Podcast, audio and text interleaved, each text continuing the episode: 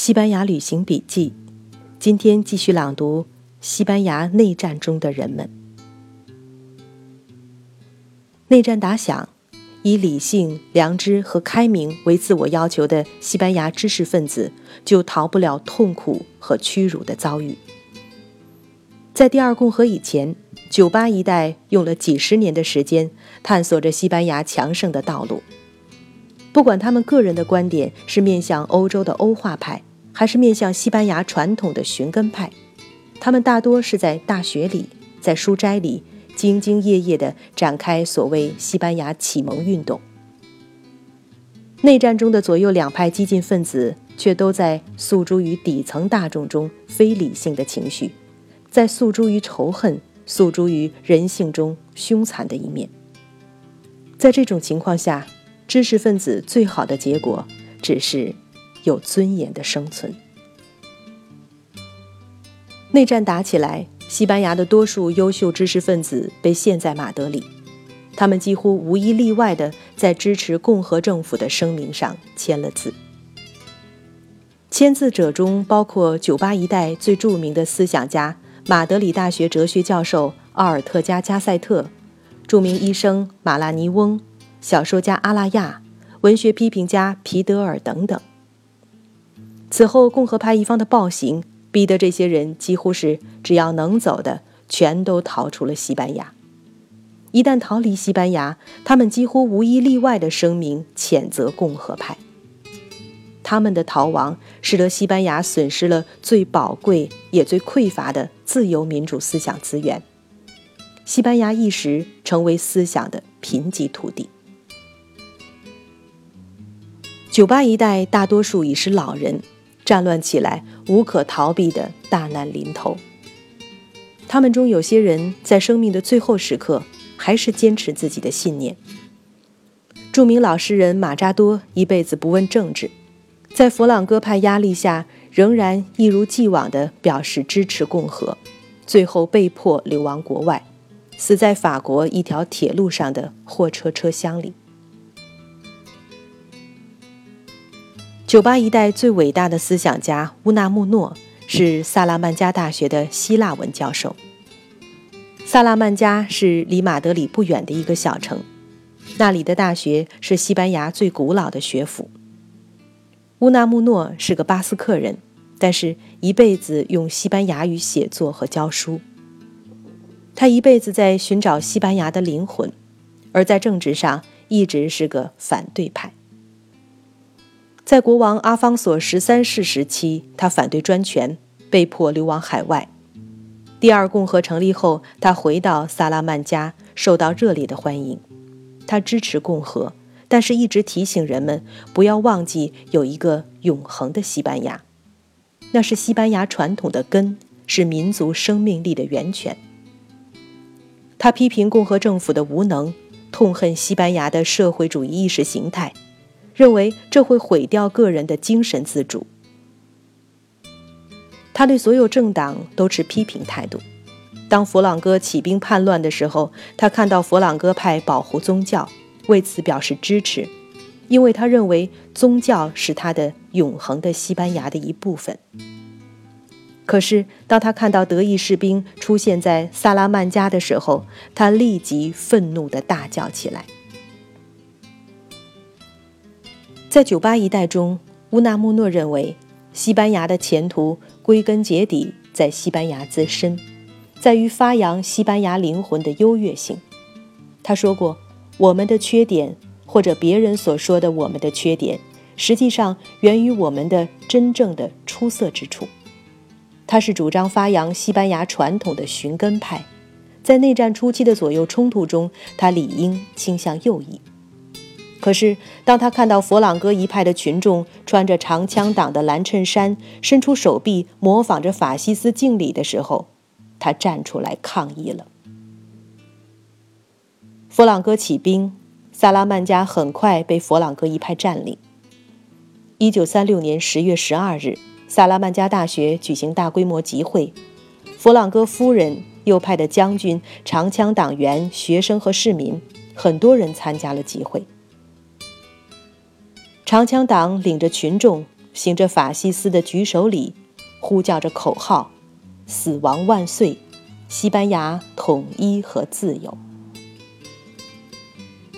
轮到乌纳穆诺讲话的时候，他开门见山地批评这种口号纯属胡说八道，明确表态支持巴斯克和加泰罗尼亚自治，最后甚至直接抨击在场的右翼将军。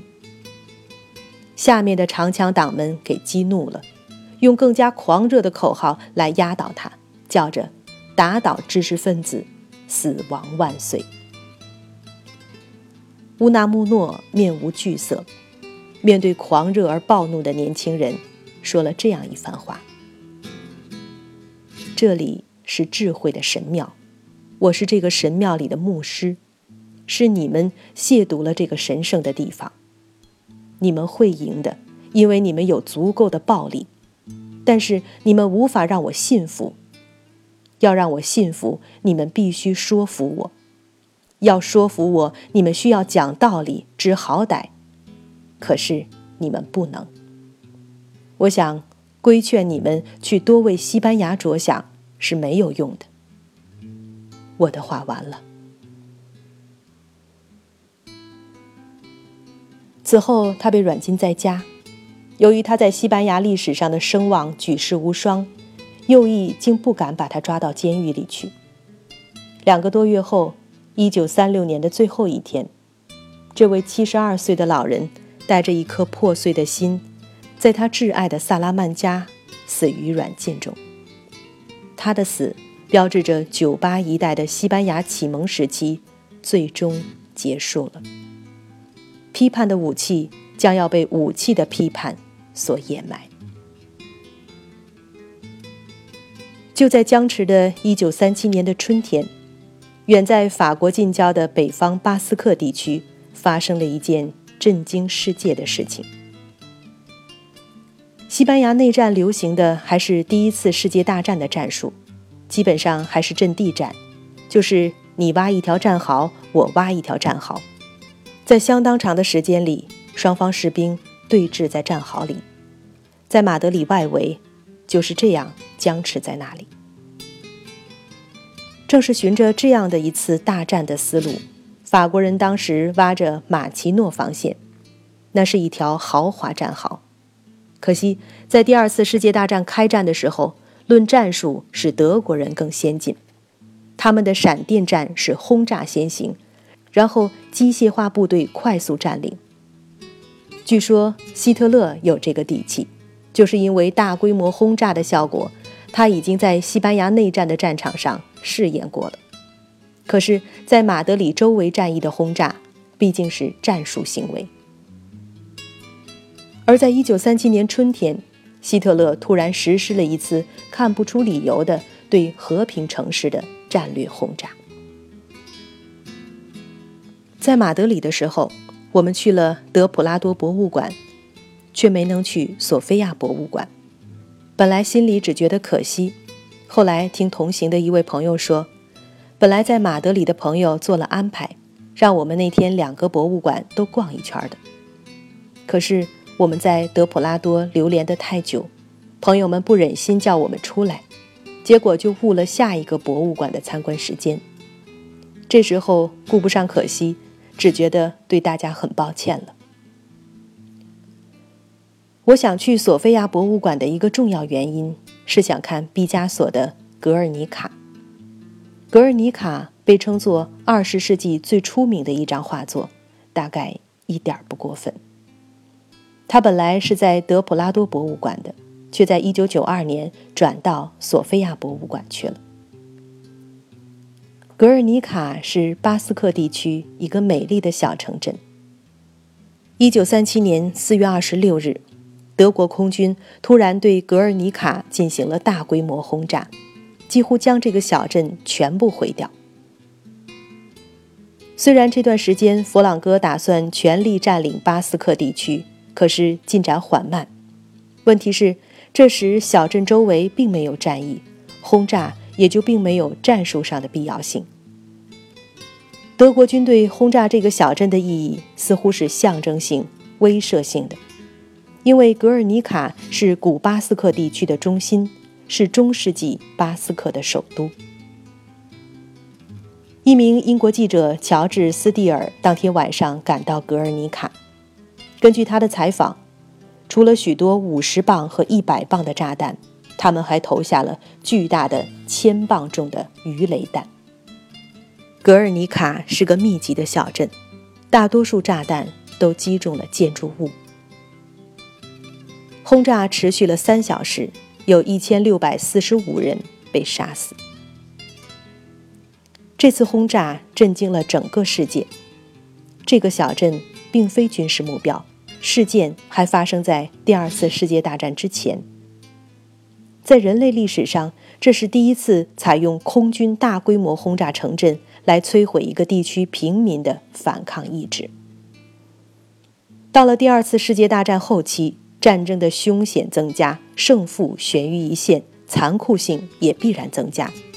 类似这样的摧毁性轰炸，哪怕是在大城市，都不再是什么稀罕的事情。可是，在西班牙内战中，说它怎么残暴都不过分。我们在去西班牙之前，在我们的行程安排中，就有北方巴斯克地区的毕尔巴鄂。吸引我们的是那个著名的古根汉姆现代美术馆。可是到了西班牙之后，第一次南下时间比较短，我们决定回巴塞罗那之后，再二下南方，时间就紧张起来。这样从最南端的安达卢西亚地区再去北方的话，就要花一整天时间，竖着穿过整个西班牙，最后还要花一天返回东海岸的巴塞罗那，看一个现代建筑要花那么多时间，我们就开始有些犹豫。就在我们已经买好了再下南方的火车票，将离开巴塞罗那之前，发现格尔尼卡就在毕尔巴鄂旁边，这一下就没什么可犹豫的了。没看到毕加索的名画《格尔尼卡》，看真的格尔尼卡城吧。初秋，在南方的安达卢西亚根本感受不到什么秋天的凉意，依然暑气逼人。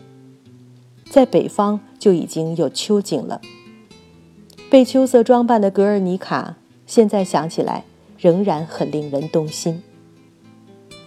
在一段街沿上，有大片大片苹果绿和亮黄色夹杂的树叶，地上还铺了厚厚的一层。小城在坡上，所以总是曲曲弯弯，特别有味道。每一个转弯都是一幅小小的、很入画的景致。这个城市有很好的旅行中心，在那里我们拿了一沓简介，然后去了小小的博物馆。这是我们看到的最精巧的小博物馆了。进去后问清楚参观者的语种，分门别类的一组组进去。幸而参观者很少，我们马上就能进展馆。先要上楼，楼梯转弯的大片墙上。是一个很大的彩色玻璃画。上去后，那是一间小小的房间，就像格尔尼卡一个普通家庭的阁楼。他利用做得很好的高科技音像效果，让参观者如一个普通的格尔尼卡市民一样，亲身经历了1937年4月26日的大轰炸。出来之后，是安排的很紧凑的一个展馆。从内战前的左右翼竞选，到今天的巴斯克地区的独立问题，历史变故一应俱全。我们是站在格尔尼卡的大街上，和毕加索的名画相遇的。毕加索1881年出生在西班牙的马拉加，15岁就以优异的成绩进了巴塞罗那美术学校。今天在巴塞罗那的老城还有一个毕加索美术博物馆，然后又转入马德里的圣费尔南多美术学院。那个时候，巴黎无疑是欧洲最伟大的艺术中心，所以不论是哪里出生的艺术家，只要是真把艺术当回事儿的，巴黎对他们都是一块巨大的磁石，自己会像铁沫子一样，身不由己的就被吸进去。毕加索也一样。再说，法国就是西班牙的近邻，他怎么可能不去巴黎？一九零零年十月，毕加索刚满十九岁，就去了巴黎。毕加索此后基本上是个巴黎人，即便是在纳粹占领巴黎时期，他也没有离开。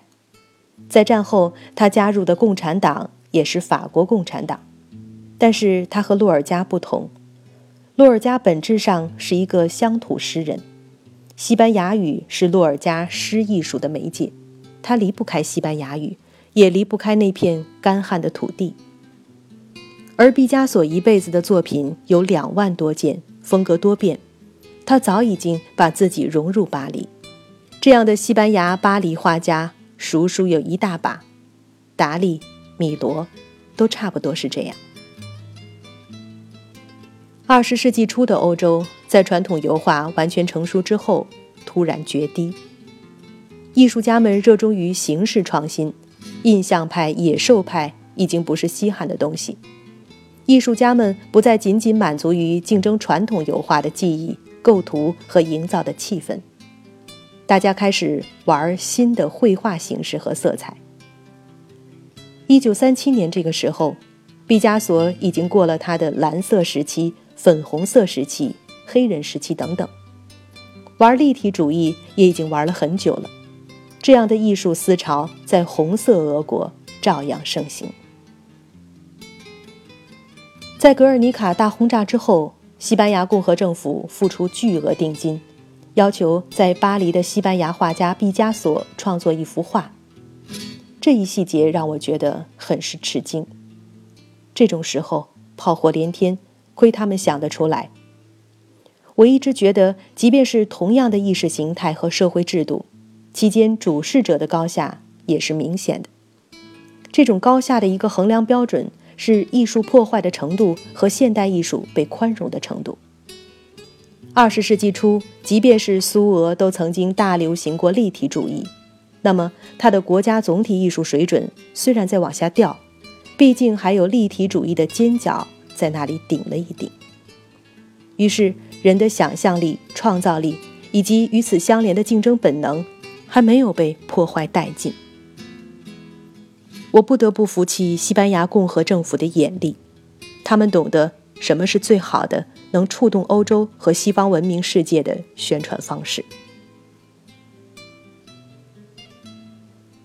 也许这张共和政府出重金的绘画订单，也给右翼后来质疑轰炸埋下伏笔。